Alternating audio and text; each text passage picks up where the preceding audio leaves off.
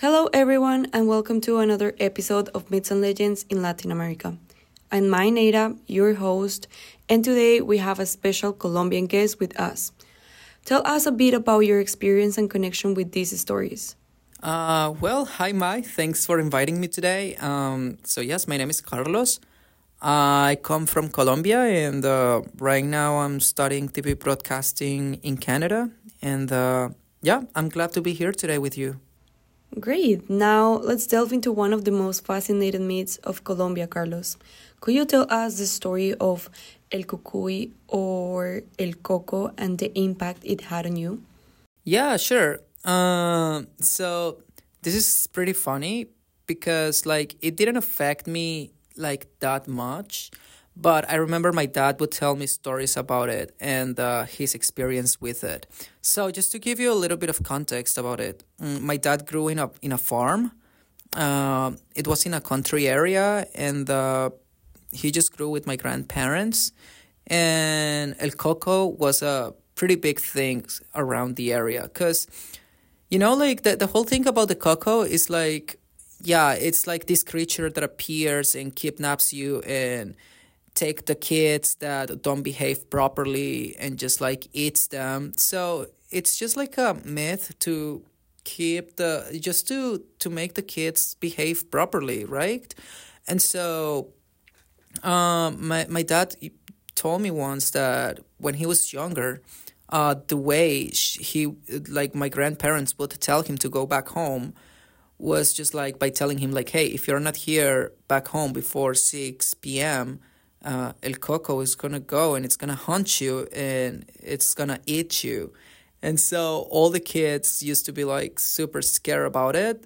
And uh, I remember like even my granddad, like he, he actually, when I used to go, when I was younger, when I used to go to their farm and just visit them, he would be just like, hey, if you if you're not back home before 6 p.m., or if we don't stop playing before 6 p.m., outside the farm, El Coco is gonna come and, and it's gonna take you with him. And yeah, so I don't know. I think it's a it was a pretty big thing. Um, it's really interesting how these stories impact Colombian culture. How do these myths manifest in festivals, traditions, or rituals in Colombia? Uh, well, I think it's like you can see it like pretty much yeah, and uh, in every like big festival and stuff. Like for example, uh, the little town where my dad is from, it's called Marinilla. And so I remember like they, they have like a big party every January.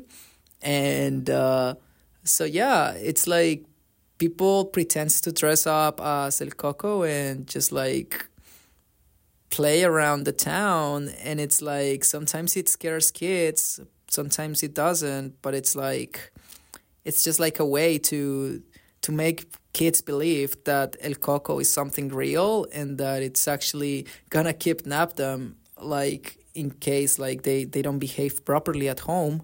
So i think it is a big impact especially for for the people that that that still lives in in that small town. It's like yeah because it's it's kind of scary actually I would be scared, like if I was a kid and I, and I was to see someone dress up as El Coco, and then if my dad was to tell me like, "Hey, that's El Coco, and it's gonna take you home, and it's gonna kidnap you, and it's gonna eat you if you don't uh, behave properly," like I would definitely would start just like acting as a good son.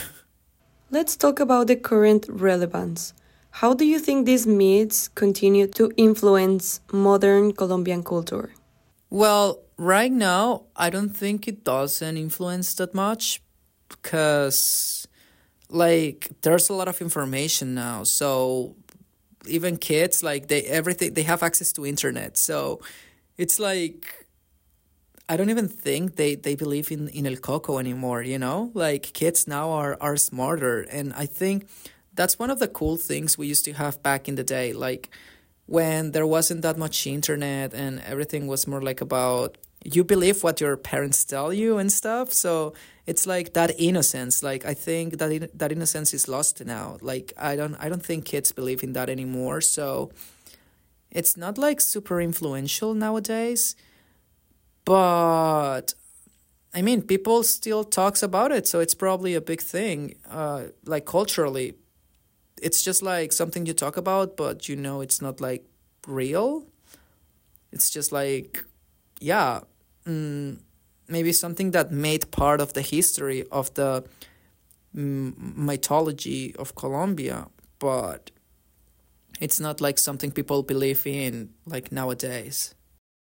Why do you think there's a big difference between people from the 80s or 90s and the people from now, which they don't believe that much with the information they're having? Why, why do you think there's a very big difference about it? Well, I think that the main reason people doesn't believe in these myths anymore it's because uh, of the internet and the information. Like now everyone has access to everything. And so i just think that i don't know like even if you look for it in internet it's like it's probably gonna appear as a myth and then you're just gonna look up for it and it's like what what what's the definition of a myth? And if you look for it in internet, it's pretty much just like a, something unreal. It's just like a folklore or cultural stories. And then it's like you don't really believe in it because the the innocence is lost. You know what I mean? Like it's a different generation. So now kids are more aware of everything that it's happening around, and uh, it's just more difficult to make them believe stuff that don't seem real because yeah because everything's so globalized and everything's so connected with the internet and the stuff so like kids are not that innocent anymore thank you carlos for sharing your insights it's been fascinating to explore these myths with you and thanks to all of you for tuning in thank you so much for inviting me today uh, it was nice talking to you about this topic today thank you and remember, dear listeners, to follow us on Spotify and Transistor. Don't miss our next episode. Until next time.